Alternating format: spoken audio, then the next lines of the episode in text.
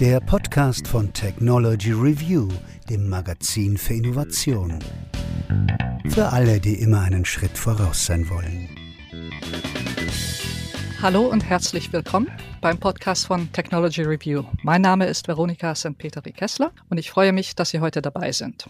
Mit meinem heutigen Gast werden wir uns über etwas Unsichtbares unterhalten, das gleichwohl sehr, sehr wichtig für uns ist und das die aktuelle Pandemie neu in den Fokus gerückt hat. Wir möchten Sie nämlich mitnehmen in die außerhalb von Fachkreisen wenig bekannte Welt der Raumluft, in der wir bis zu 90 Prozent unserer Zeit verbringen. Wir werden darüber reden, was sich da alles von Partikeln über Gase bis hin zu Erregern tummelt, warum sich viele Erreger eigentlich so gut über die Luft ausbreiten können, warum es sich lohnt, das zu verhindern und wie sich das technisch bewerkstelligen lässt. Dafür gibt es nämlich durchaus einige Möglichkeiten und viele Ideen. Ich freue mich deshalb sehr, dass heute ein ausgewiesener Experte dafür beim Podcast zu Gast ist und uns helfen wird, das alles auszuleuchten ganz besonders die technischen Möglichkeiten zur Abhilfe. Es ist Professor Martin Kriegel von der Technischen Universität Berlin.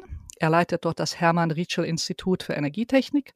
Herzlich willkommen, Herr Professor Kriegel. Vielen Dank, dass Sie da sind. Ja, schönen guten Morgen. Vielen Dank für die Einladung. Vielleicht können Sie unseren Zuhörern zu Anfang ganz kurz etwas über sich erzählen, was Ihr Hintergrund ist, was Sie und Ihre Forschung mit Luft und Luftqualität zu tun haben. Ja, das mache ich gerne. Mein Name ist Martin Kriegel. Ich äh, habe Gebäudetechnik studiert an der Technischen Universität äh, Berlin. Das ist ganz klassisch Maschinenbau eigentlich mit dem Schwerpunkt äh, Heizung, Lüftung, Klimatechnik. Und ähm, im Anschluss habe ich dort auch äh, promoviert im Bereich Raumluftströmung. Und ähm, im Anschluss war ich tätig in einem Ingenieurbüro für technische Gebäudeausrüstung, also Planung von technischen Anlagen. Was wir derzeit am Hermann Rietsche Institut machen, sind im Wesentlichen drei Schwerpunkte, die wir beleuchten. Das ist einmal die Gebäudeenergietechnik, also alles, was mit Heizung, Lüftung, Klimatisierung zu tun hat. Dann ist das andere die Raumluftqualität, also die thermische Behaglichkeit, sagt man, und auch die hygienische Behaglichkeit. Damit verstehen wir die Innenraumluftqualität. Und das dritte ist letztendlich die, wir nennen es Contamination Control, aber das ist letztendlich eine Begrifflichkeit, die damit zu tun hat, dass wir viele, viele luftgetragene Partikel oder Verunreinigungen haben und diese ja letztendlich ein bisschen unter Kontrolle zu kriegen. Das ist ein dritter Schwerpunkt äh, in unserem Institut. Vielen Dank. Dann können wir ja gleich einsteigen und das ist auch ein gutes Stichwort, Partikel um uns herum und alles, was sich sonst noch in der Luft tummelt. Äh, mir war ja lange nicht bewusst, dass was da alles um uns herum in der Luft da ist und vor allen Dingen auch, dass wir die Luft um uns herum nicht mit demselben Maß messen, wie zum Beispiel das Wasser, das täglich aus unseren Wasserhähnen kommt oder die Luft, die aus den Fabrikschornsteinen rauskommt. Für letztere haben wir nämlich durchaus Qualitätsstandards für die Innenluft, aber so gut wie gar nicht. Das wurde mir erst bewusst, als ich mich für die aktuelle Technology Review Ausgabe, die am 22. Dezember erscheint, mit dem Thema beschäftigt habe, wie sich die nächste Pandemie denn verhindern lassen könnte. Und dabei ist bei der Recherche immer wieder ein relativ eindringliches Plädoyer von Wissenschaftlern äh, ist mir begegnet dass wir für die Pandemieabwehr eben nicht nur Universalimpfstoffe brauchen, die sich gegen ganze Virenfamilien richten und uns vielleicht auch nicht abschotten sollten, sondern gemeinsam die Pandemiebekämpfung mit anderen Ländern koordinieren sollten, sondern dass wir vielleicht auch umdenken müssen. Und zwar da, wo die meisten Ansteckungen passieren, in Innenräumen, zu Hause, am Arbeitsplatz, Kindergärten, Schulen, Theatern. Denn dieses Umdenken würde dann bedeuten, dass wir dafür sorgen, dass sich die Erreger hier nicht mehr so leicht ausbreiten können. Ziehen wir also die Blende vielleicht ein bisschen weiter auf.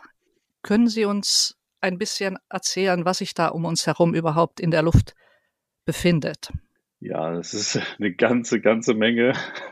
Wie Sie schon gesagt haben, ist das um uns herum sind also eine ganze Menge von äh, Stoffen, die nicht nur Partikel bedeuten, sondern auch gasförmig sind. Ähm, das sind verschiedensten Ursprung, also ungefähr 10.000 verschiedene gasförmige Stoffe um uns herum und eine ganze Menge Partikel, ganz allgemein Partikel, also zum Beispiel Feinstaubpartikel, sind Millionen, die in der Raumluft drin sind, aber auch in der Außenluft. Es sind auch äh, Schimmelpilzsporen zum Beispiel, die wir nicht sehen, die aber auch in sehr, sehr, sehr großer Anzahl letztendlich in der Raumluft äh, sich befinden. Und alles das sieht man nicht, das schmeckt man nicht und das riecht man nicht. Und ähm, aber es ist da. Wir leben sozusagen in einer ja, Symbiose mit all diesen Partikeln, Mikroorganismen, also Bakterien, Viren, alles fliegt in der Luft herum. Und äh, es ist zunächst auch mal nicht schädlich an der Stelle, wenn eben die Konzentration, also die Anzahl dieser Partikel, Gase oder Konzentration von Gasen dann nicht zu hoch ist. Wie breiten sich diese Stoffe diese Partikel und Erreger in Innenräumen aus, denn dass zum Beispiel Covid-19 Luft übertragen ist oder dass sich eben auch andere Partikel ausbreiten können, das haben wir jetzt gelernt. Aber man kann es sich, glaube ich, nicht so gut vorstellen. Ja, es hängt stark von der Größe der jeweiligen Partikel ab, die wir tatsächlich betrachten. Wenn wir jetzt ausschließlich auf das Thema SARS-CoV-2 schauen oder andere Viren, dann sind die zunächst einmal sehr, sehr klein wenn sie alleine sind, aber sie sind in der Regel nicht alleine, sondern sie brauchen immer eine Art Transporter. Transporter ist ein sonstiges Partikel und wenn es aus den, jetzt wie bei SARS-CoV-2, aus den Atemwegen kommt, dann sind es in der Regel kleine Tröpfchen zunächst einmal oder flüssige Partikel, die aber schnell dann in der Raumluft verdunsten und es bleibt ein kleiner Kern übrig, äh, der besteht aus Salzen zum Beispiel. Und äh, dieser kleine Kern, die sind alle so klein, diese Partikel, dass sie eigentlich ideal luftgetragen ist, sagt man. Das heißt, mit der Luftströmung, die sich im Raum bewegt, bewegen sich auch die Partikel. Und wenn die Partikel fallen also nicht zu Boden, sondern äh, werden einfach schweben. Man kann sagen, sie schweben. Und ich denke, wir kennen das alles von Rauch, Rauch, Zigarettenrauch zum Beispiel oder anderer Rauch, der sinkt ja auch nicht sofort zu Boden. Letztendlich, der schwebt in der Regel. Man sieht den Rauch im Gegensatz zu den anderen Partikeln, weil es eine Unmengen, vielfache Anzahl von solchen Partikeln ist. Deswegen sieht man den Rauch. Aber ähm, wenn er sich verdünnt, letztendlich sind die Partikel ja trotzdem noch da, sind nicht alle zu Boden gefallen, nur man sieht sie dann nicht mehr. Das ist ein sehr, sehr gutes Bild, das man sich da, glaube ich, auch immer vor Augen halten kann. Sie erwähnten, dass eben diese Viren sich relativ lange in der Luft halten können. Was können wir denn tun, um sie loszuwerden? Also Lüften wird allenthalben gesagt, aber Lüften ist zum einen eine Wissenschaft für sich und vielleicht auch nicht überall ideal möglich. Ja, es gibt sehr verschiedene Methoden letztendlich, diese Anzahl der Partikel oder der Anzahl der Viren im Raum zu reduzieren. Zunächst muss man vielleicht auch sagen, dass die Viren natürlich ein, nicht eine unendliche Lebensfähigkeit haben, wenn ich mal so sprechen darf. Das ist sehr unmedizinisch jetzt an der Stelle, aber äh, ich glaube, es ist intuitiv, wenn man so spricht. Das heißt, äh, sie haben äh, ich will sagen, sie, sie werden inaktiviert mit der Zeit. Ja. Und es gibt verschiedene Einflüsse, die dieses Virus inaktivieren. Darauf möchte ich jetzt gar nicht im Speziellen eingehen. Im Wesentlichen es ist aber die Halbwertszeit, also die Lebensdauer oder die Aktivitätsdauer doch relativ groß, sodass auch über weite Strecken hinweg eine äh, mögliche Ansteckung passieren könnte. Was können wir tun? Ja, lüften mit, das ist immer eine Frage der Begrifflichkeit eigentlich. Das äh, geht auch ganz durcheinander in der Öffentlichkeit. Was heißt jetzt lüften eigentlich? Heißt das jetzt Fenster auf oder heißt das über mechanische, also Lüftungsanlagen lüften? Eigentlich ist es alles lüften, denn äh, es ist das Ziel letztendlich, die Konzentration, also die Anzahl dieser Teilchen im Raum zu verkleinern. So, und das ist äh, eine Art Verdünnung zunächst einmal im einfachsten Fall. Das heißt, ich führe Luft zu, die keine Viren enthält und führe im gleichen Zuge natürlich Luft aus dem Raum ab äh, und damit reduziere ich die Anzahl. So, und das ist eigentlich der, das Grundprinzip zunächst einmal, wie man solche Anzahl von Viren verringern kann. Es gibt auch andere Möglichkeiten, zum Beispiel mit UV-Strahlung äh, zu arbeiten. Das bedeutet, die Inaktivierung voranzutreiben, also mit einer Bestrahlung dieser Viren werden äh, sie inaktiviert. Das ist letztendlich auch nicht so einfach, wie man sich das an der Stelle vorstellt und ist auch mit anderen Dingen noch verbunden, die auch dabei zu beachten sind. Auf die UV-Methode können wir vielleicht in Kürze auch noch mal eingehen. Ähm, ich wollte noch mal den Bogen zurückschlagen zum Lüften.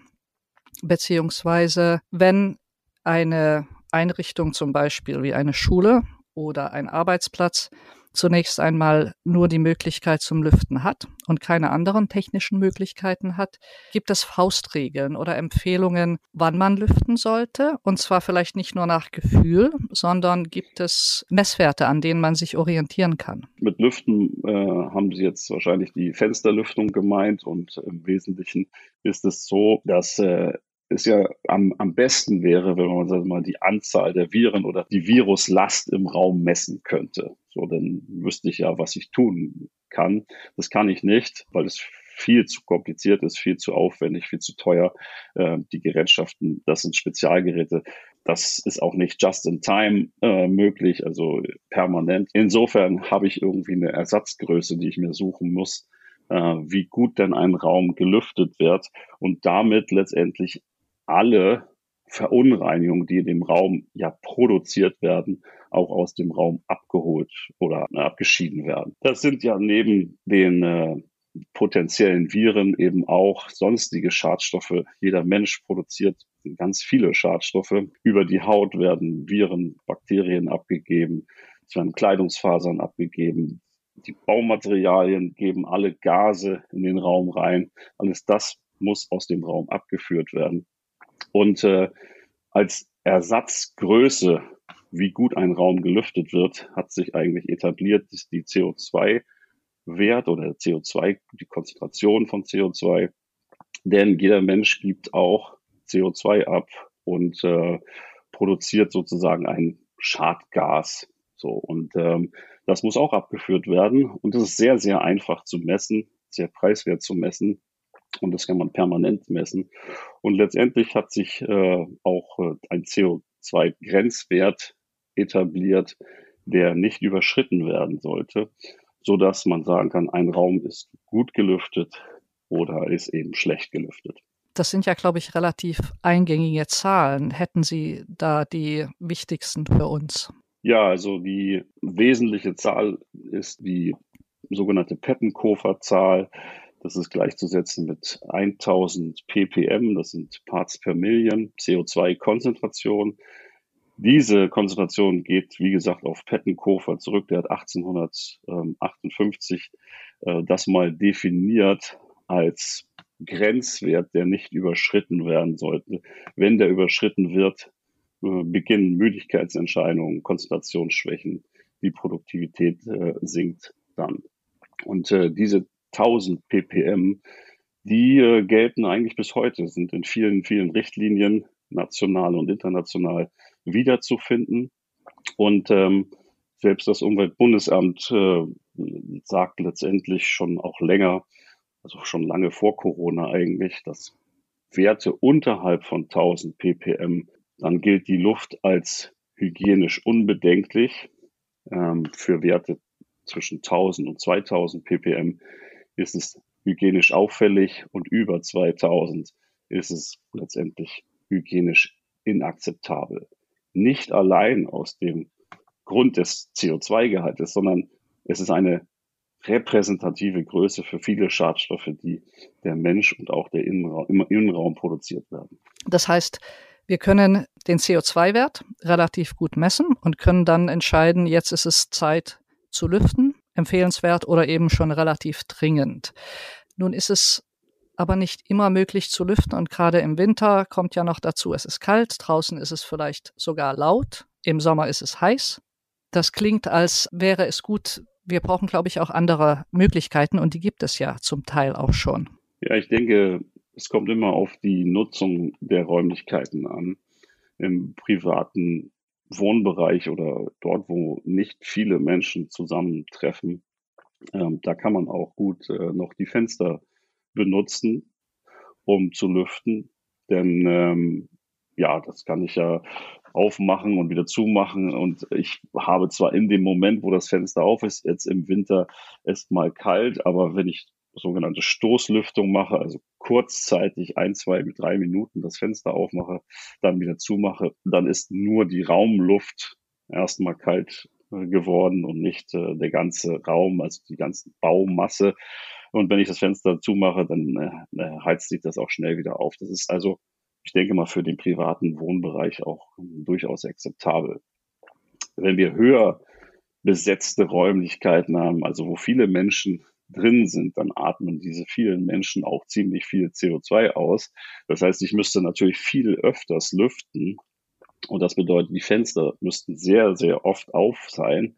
Und genau das lässt sich, und das ist schon lange, lange nachgewiesen, also ich will nicht sagen, ich will nicht Jahrzehnte ist es bekannt, dass das nicht funktioniert, gleichzeitig die thermische Behaglichkeit, also ein angenehmes Raumklima zu haben und den CO2-Gehalt so einzuhalten, damit es hygienisch äh, unbedenklich ist. Und am Ende, was kann ich tun? Ich kann das mechanisch belüften. Mechanisch belüften bedeutet, ich habe irgendwo einen Ventilator im einfachsten Fall, der also die Luft automatisch transportiert. Äh, Im einfachsten Fall wäre das jetzt äh, in einem Fenster ein Ventilator der also die Luft nach draußen pustet. Ich müsste aber gewährleisten, dass irgendwo frische Luft nachkommt. Das heißt, an der Stelle müsste ich wieder das Fenster aufmachen, äh, damit die frische Luft von außen reinkommt und die verbrauchte Luft dann nach außen automatisch transportiert wird. Wenn ich das Fenster zumache, dann dreht zwar der Ventilator, aber es passiert gar nichts, denn äh, es entsteht ja kein Unterdruck in dem Raum, sondern die Wirkung wäre praktisch null. Also Blöd ist an der Stelle nur, wenn ich dann die Luft raussauge und das Fenster aufmache, kommt natürlich kalte Luft rein. Kann man machen, aber ist vielleicht auch nicht gerade sehr sinnvoll. Etabliert, und das ist auch schon natürlich lange, lange äh, vor Corona äh, der Fall, sind äh, automatische Lüftungsanlagen, sogenannte raumlufttechnische Anlagen, die nicht nur die Luft von außen nach innen transportieren und von innen nach außen, sondern die filtern die Luft zum Beispiel von draußen nach drinnen, weil draußen haben wir ja auch Feinstaubpartikel, die werden schon mal abgefiltert. Dann haben wir Schalldämpfer in diesen lüftungstechnischen Geräten, die also auch dafür sorgen, dass kein Außenschall nach innen kommt. Dann haben wir die Möglichkeit zu heizen, gegebenenfalls zu kühlen, zu be- und entfeuchten diese, diese Luft, also thermodynamisch aufzubereiten, sodass man ein wirklich angenehmes Raumklima hat. Und äh, ein ganz entscheidender Vorteil gegenüber diesen reinen Abluftventilatoren oder der Fensterlüftung ist natürlich, dass die Wärme, die im Raum ja ähm, benötigt wird, dass die nicht zum Fenster hinausgeblasen wird oder über den Ventilator nach außen geblasen wird, sondern das läuft alles über eine Wärmerückgewinnung. Das heißt, die warme, die Wärme der Abluft, die den Raum verlässt, wird übertragen auf die kalte von draußen kommende Zuluft. Äh, das bedeutet, wir haben eine große Wärme, Wärmerückgewinnung. Das sind ungefähr 80 Prozent der Wärme, die dort ähm, wieder genutzt werden.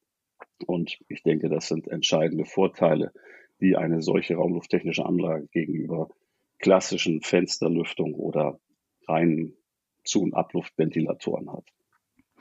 Das sind ja einige Vorteile, die Sie genannt haben. Die Erwärmung der Luft und eben der Abtransport von Erregern von CO2, was ja, glaube ich, auch den Vorteil hat, dass man sich dann wieder besser konzentrieren kann. Das ist ja auch, glaube ich, durch Studien nachgewiesen. Nun klingt das aber auch teuer. Und das wird auch oft, zumindest von Politikern gesagt, es ist teuer. Ist das wirklich so? Oder kann man die Rechnung auch anders aufmachen?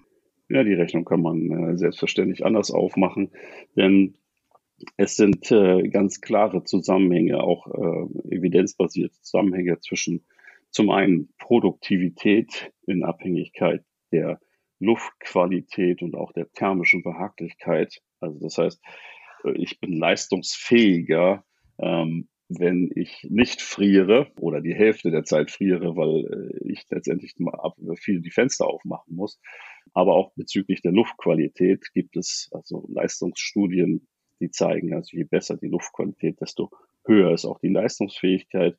Das ist das eine. Und das andere ist auch äh, die Krankheitstage, die bei guter Luftqualität, also gerade immer festgemacht an diesen 1000 äh, ppm, also bei hygienisch unbedenklicher Luft, dass die Krankheitstage ähm, doch signifikant kleiner sind. Und wenn man ökonomisch das rechnen würde, also ausrechnen würde, was bedeutet ein Krankheitstag, was bedeutet die Leistungsfähigkeit, dann ist es ungefähr zehnmal wirtschaftlicher, eine raumlufttechnische Anlage einzubauen im Vergleich, sage ich mal, als wenn ich das nicht machen würde. Ja.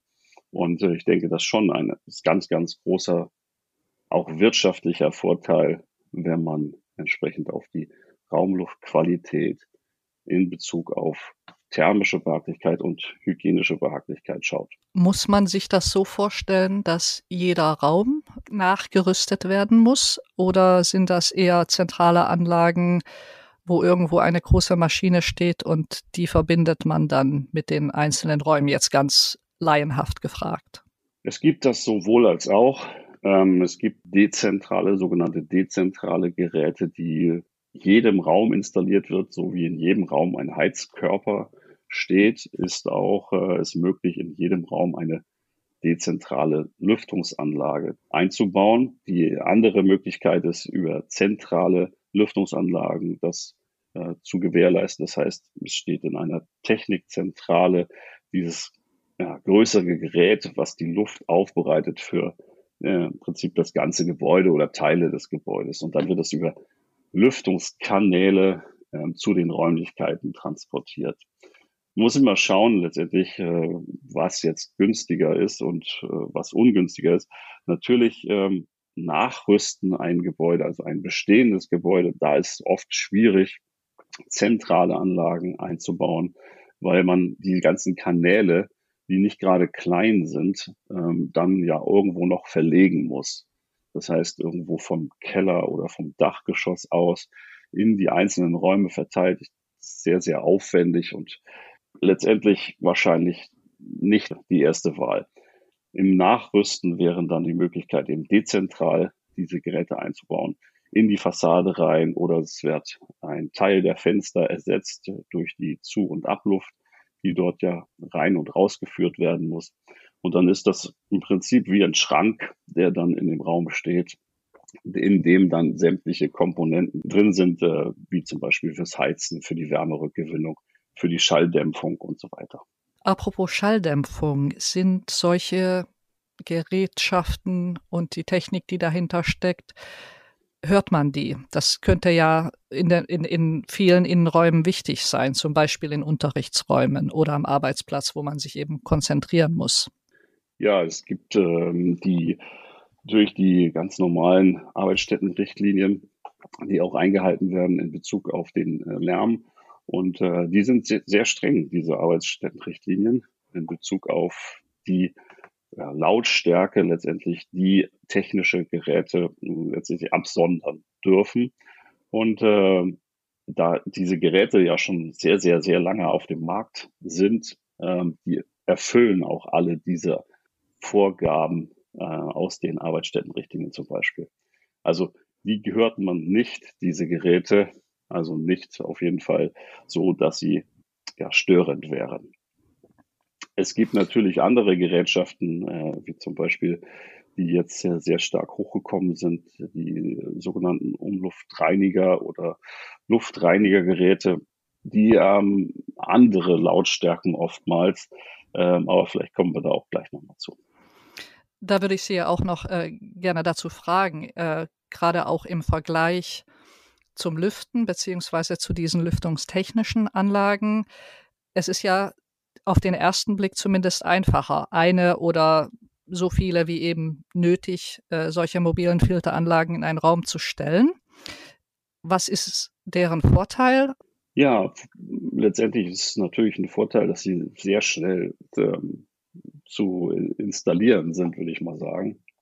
Denn äh, es ist am, am Ende ein Kasten, der kann kleiner sein, der kann größer sein, aber am Ende ist es ein Kasten.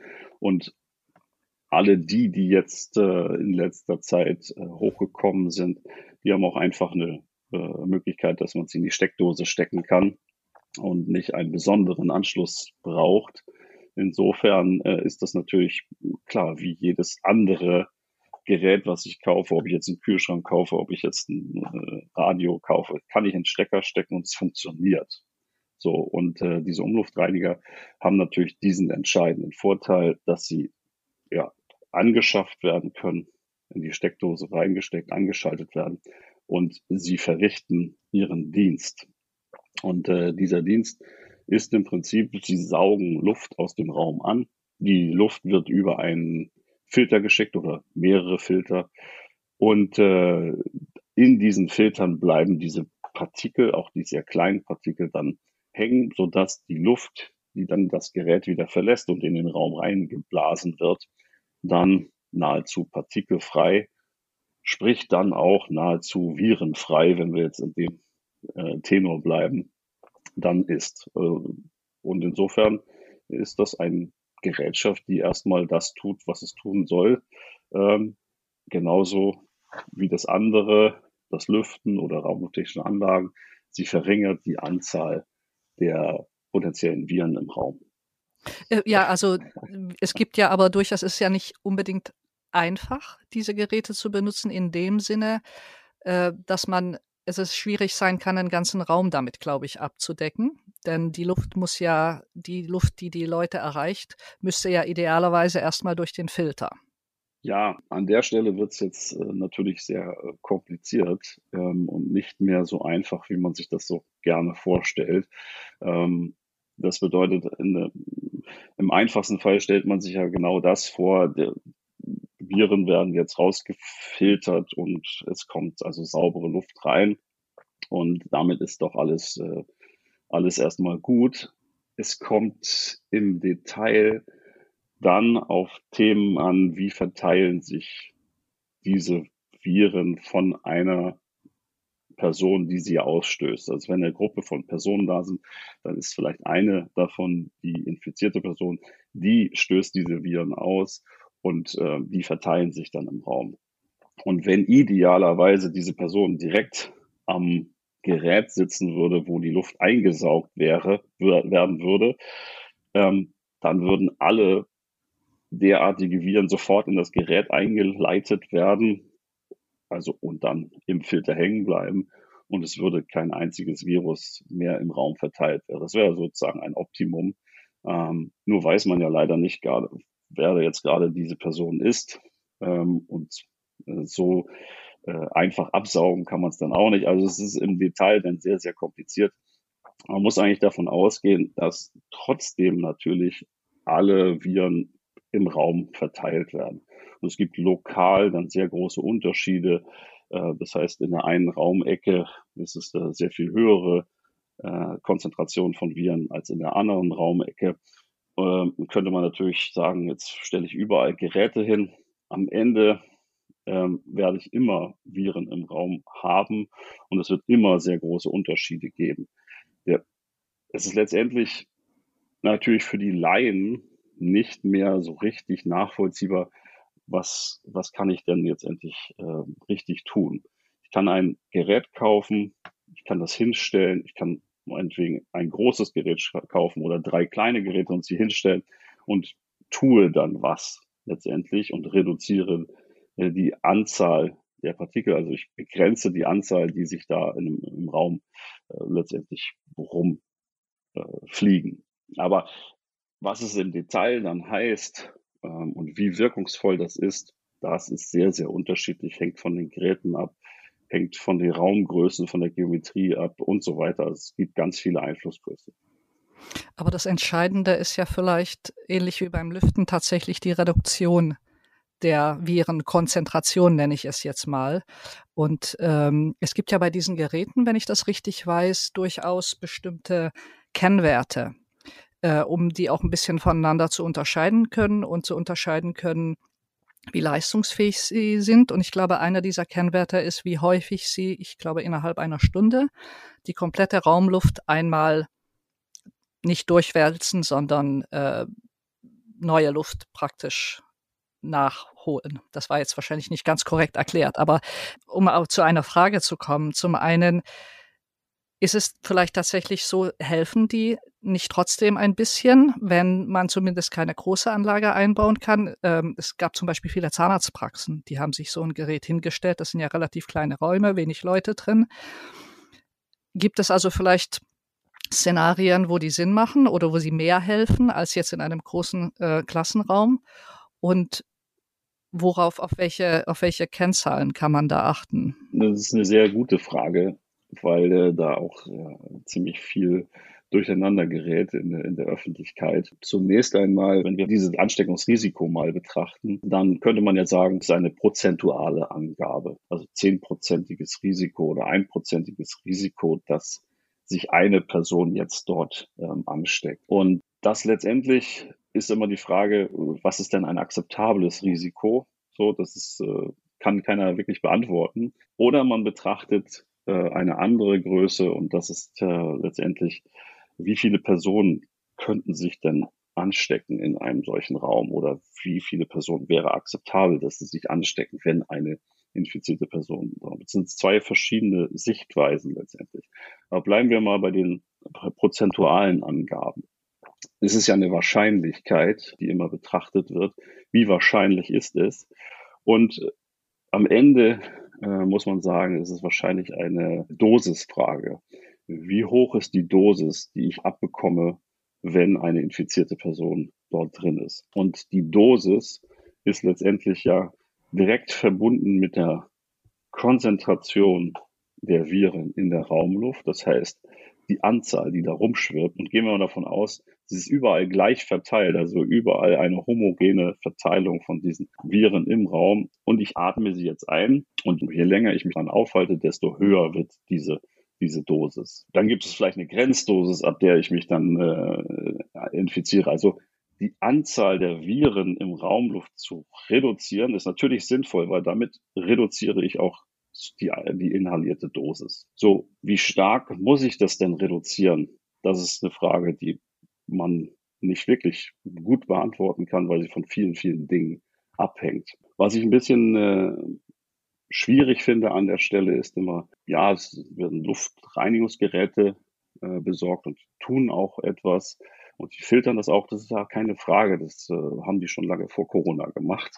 Dafür sind sie ja auch gebaut worden, um Partikel aus der Raumluft äh, rauszuholen. Es ist immer die Frage, wie wirkungsvoll ist das denn an der Stelle? Und äh, wenn man das vergleicht äh, mit, sagen wir mal, eine Kerze und ein, äh, ein, großer Heizkörper, dann ist die kleine Kerze bringt auf jeden Fall Wärme in den Raum. Das ist keine Frage, das macht sie äh, so. Und der Heizkörper, der macht das natürlich in einem viel, viel größeren Maße ähm, und macht den Raum auch warm. Und genauso ist es mit den Geräten auch. Also ich kann ein kleines Gerät reinstellen, was vielleicht nicht so viel Luft reinigt und das ist dann nahezu wirkungslos. Eine homöopathische Dosis letztendlich, die da in den Raum äh, gefiltert reingebracht wird. Ich glaube, es kommt ja auch noch eine Sache hinzu. Diese mobilen Filtergeräte filtern zwar Partikel und Erreger raus, aber zum Beispiel nicht das CO2. Es würde also nicht dafür sorgen, dass wir uns besser konzentrieren können. Ja, das ist natürlich der Punkt, der häufig dann als Kritikpunkt angebracht wird. Ähm, zunächst einmal kann man sagen, schon, sie sind wirkungsvoll, um die Viren rauszuholen, wenn sie denn richtige, vernünftige Geräte sind. Da gibt es ja auch ganz viel auf dem Markt, was wo viele aufgesprungen sind, die aber keine Ahnung vom Gerätebau haben, aber da will ich jetzt gar nicht drauf eingehen. Im Prinzip die vernünftigen Geräte, die machen das natürlich. Ähm, aber ich hatte vorhin gesagt, es gibt ganz, ganz viele Schadgase, ähm, die auch emittiert werden in den Raum.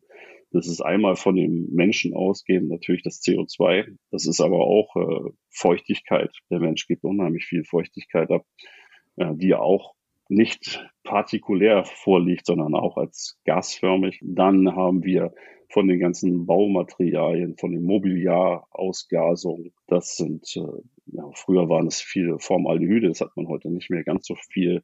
Wir haben aber auch andere Benzole und alle möglichen Stoffe letztendlich, die auch krankheitserregend sind, die auch in die Raumluft reingelangen.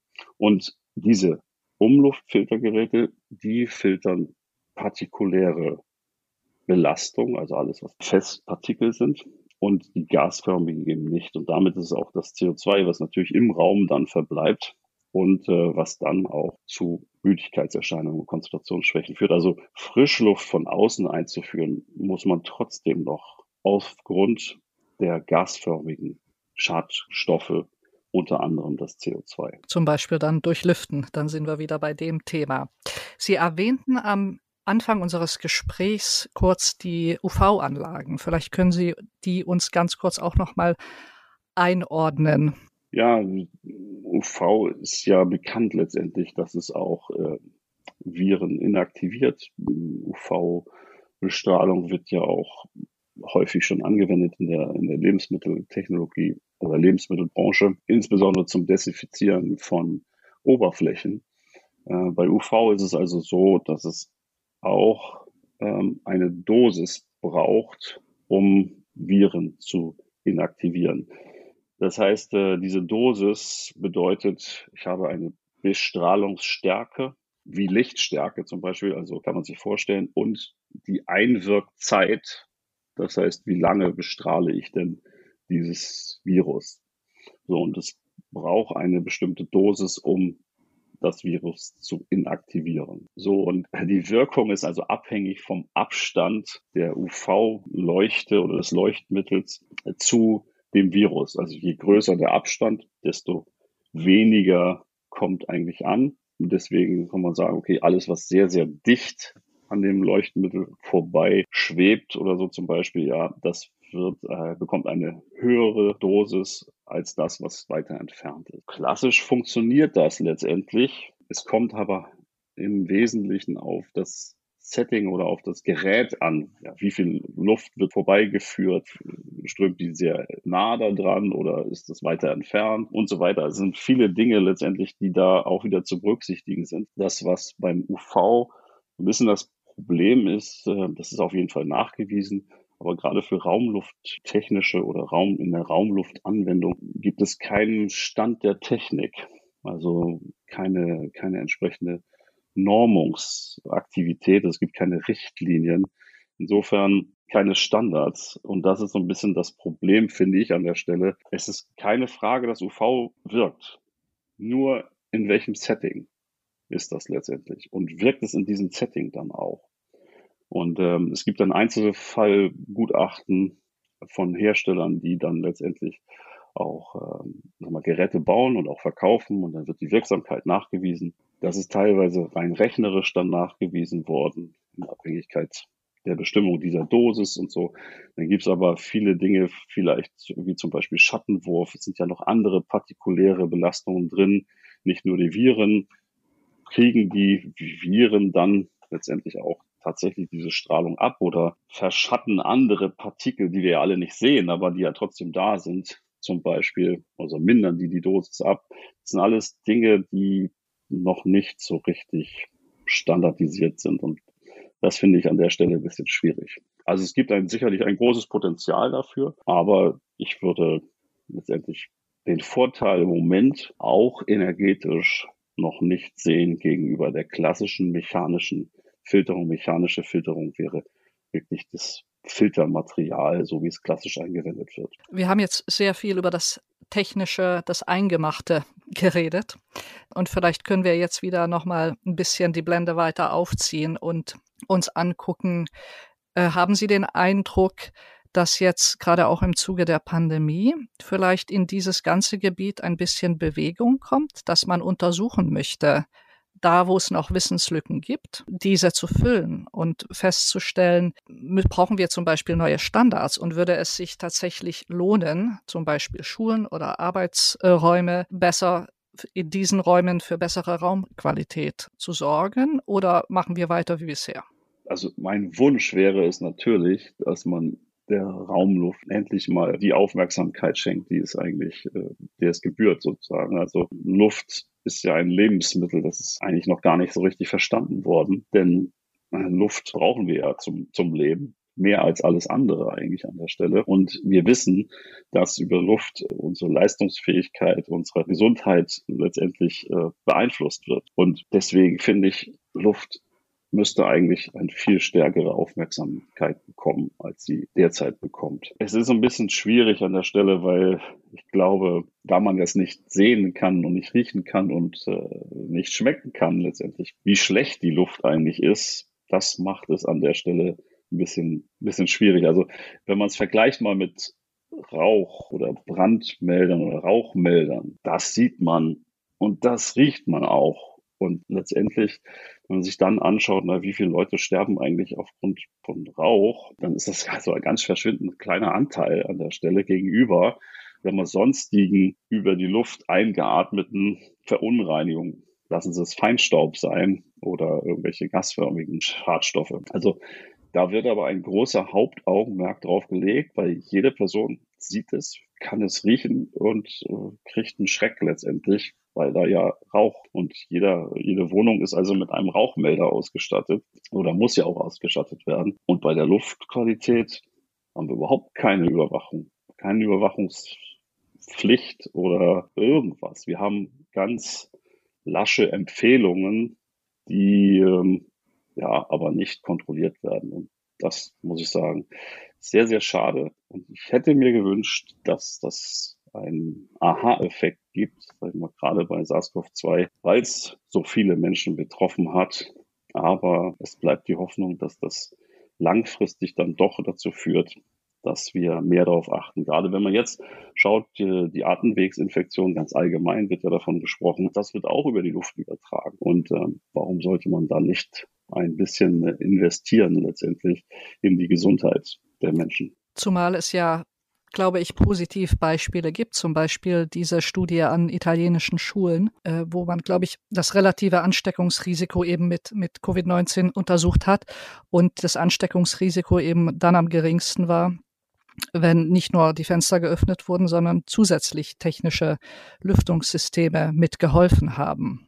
Man kann immer Studien äh, kritisieren und äh, natürlich ist immer die Setting und die Auswertung und alles Mögliche. Und das heißt, es ist jetzt eine Studie, aber es gibt eine ganze Vielzahl von Studien, auch schon vor Corona, die letztendlich diesen Zusammenhang zeigen, ganz eindeutig zeigen, dass eben zum Beispiel die Krankheitstage dann einfach deutlich weniger werden wenn man in Luftqualität oder in gute Luftqualität investiert hat.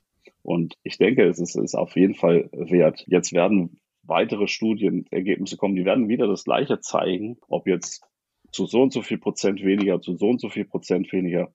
Ein ganz minimaler Prozentsatz weniger Kranke rechtfertigt sämtliche Installationen von raumlufttechnischen Geräten um die Luftqualität zu verbessern. Das geht halt äh, sehr, sehr schnell. Und äh, wenn man dann noch den energetischen Aspekt sieht, sagt man, okay, klar, eine raumlufttechnische Anlage braucht auch Energie, weil das ein Ventilator ist, der da äh, betrieben werden muss.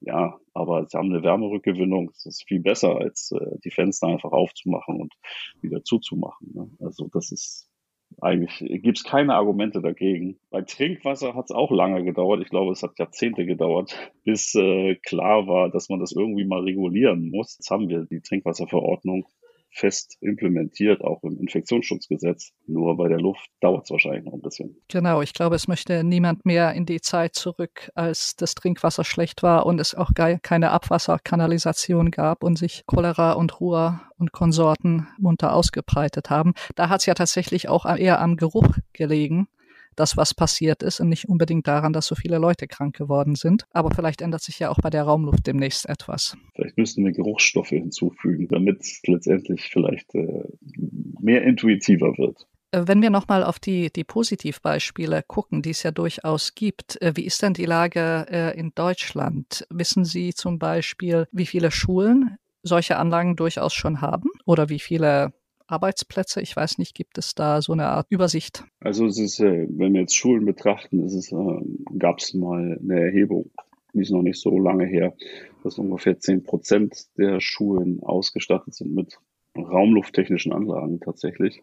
Es ist noch immerhin zehn, aber es ist natürlich trotzdem viel, viel zu wenig an der Stelle. Das, was natürlich die Nachrüstung betrifft von solchen raumlufttechnischen Anlagen, die Nachfrage hat, ist unheimlich gestiegen von solchen Anlagen, weil es ja auch eigentlich die vernünftige Alternative ist letztendlich. Ja, wenn man jetzt entscheidet, okay, was mache ich?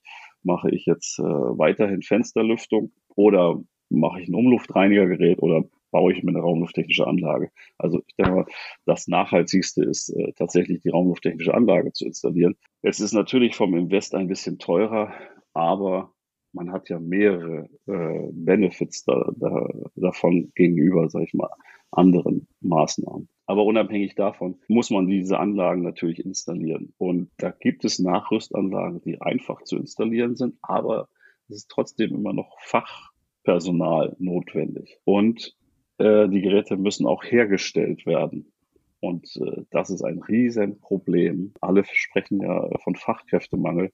Das ist in dieser Branche gigantisch groß, dieser Fachkräftemangel. Die äh, ganze Bauwirtschaft ist eigentlich in Vollbeschäftigung, äh, hat die Auftragsbücher voll schon ohne Corona gehabt. Jetzt letztendlich nachzurüsten bedeutet auch, naja, es dauert schon ein bisschen. Also braucht es vielleicht Übergangslösungen und Übergangslösungen ist eigentlich das, was auch die Bundesregierung letztendlich oder die Landesregierung auch geschaffen haben mit den Möglichkeiten, sag ich mal. Klar, Fensterlüftung haben wir schon immer gemacht, kann man auch weitermachen. Da, wo es möglich ist, da, wo es nicht möglich ist, muss man halt eine Interimslösung finden. Meinetwegen sind es die Umluftreinigungsgeräte, aber nachhaltig, langfristig äh, braucht es vernünftige technische Anlagen, mal, die dann das in den Griff bekommen. Und vielleicht braucht es auch ein bisschen Förderung, sowohl dafür als auch zum Beispiel für Schulen, dass die sich das leisten können. Und auch ein bisschen, wir, darüber haben wir auch gesprochen, die Förderung der Neuhochdeutsch Awareness, das Bewusstsein dafür, wie Sie schon sagten, dass Raumluft die Bedeutung bekommt, die es verdient, saubere Raum, Raumluft. Förderung ist immer ein großes Thema. Die Schulen sind ja alle so arm an der Stelle. Äh, ich habe jetzt auf Berlin geguckt, wo ich ja arbeite. Wenn man sich die Schulen anschaut, das ist ein, ein Wahnsinnsrückstau, der da ist. Ähm, und auch vom haushalterischen Budget ist es so klein, äh, wie die ausgestattet werden. Also die können sich das gar nicht leisten an der Stelle, ähm, die Schulen solche Geräte einzubauen. Ja sag mal, man spricht immer von Digitalpakt zum Beispiel. Und sowas muss es auch dafür geben, dass der Bund letztendlich auch das unterstützt, für bessere Raumluft einzustehen. Ich denke einfach, dass man äh, anfangen müsste, die Qualitäten, die ja schon in Richtlinien und Normen niedergeschrieben sind, dass man die verpflichtend einführt, verpflichtend einführt, sie einzuhalten. Das mal abgesehen vom Kontrollorgan, wer das kontrollieren könnte, ist aber unabhängig davon. Aber die Bedeutung wird natürlich steigen, wenn man das verpflichtend einführt. Und andere Länder machen das ja verpflichtend schon. Belgien zum Beispiel hat das, Japan haben das auch äh, gemacht. Ich weiß nicht, wie weit Japan da ist, aber Belgien, die haben es jetzt wirklich stark forciert. Und auch äh, in äh, den USA äh, sind die auch dabei, diese Standards zu definieren jetzt und wahrscheinlich dann auch einzuführen. Das soll auch relativ schnell gehen. Und ich denke, wir haben eigentlich die Standards alle schon lange. Nur müssten sie mal einführen, richtig als verbindlich für äh, die Gebäude. Und dann wäre der erste Schritt getan. Dann wäre die Notwendigkeit, das zu überwachen mit CO2-Sensoren zum Beispiel. Und dann äh, wird sich das andere nach und nach ergeben, dass die Notwendigkeit auch von von technischen Anlagen letztendlich dann steigen wird. Das ist ein wunderbares Schlusswort. Ich glaube, wir könnten uns noch lange unterhalten, aber ich bedanke mich sehr, sehr herzlich für, für diesen spannenden Einblick zum Thema Luft. Ähm, herzlichen Dank, dass Sie uns das Unsichtbare sichtbar gemacht haben. Äh, ich freue mich auch sehr, dass Sie alle als Zuhörer dabei waren. Das war wieder eine Folge des Podcasts von Technology Review. Mehr zum Thema saubere Luft und mit welchen anderen Strategien wir Pandemien in der Zukunft vielleicht auch begegnen können, gibt es in der neuen Ausgabe von Technology Review, die am 22. Dezember erscheint. Darin geht es um das Hauptthema Energiesparen. Auch ein interessantes Thema. Ich verabschiede mich und ich hoffe, Sie bleiben uns gewogen und empfehlen uns weiter. Tschüss.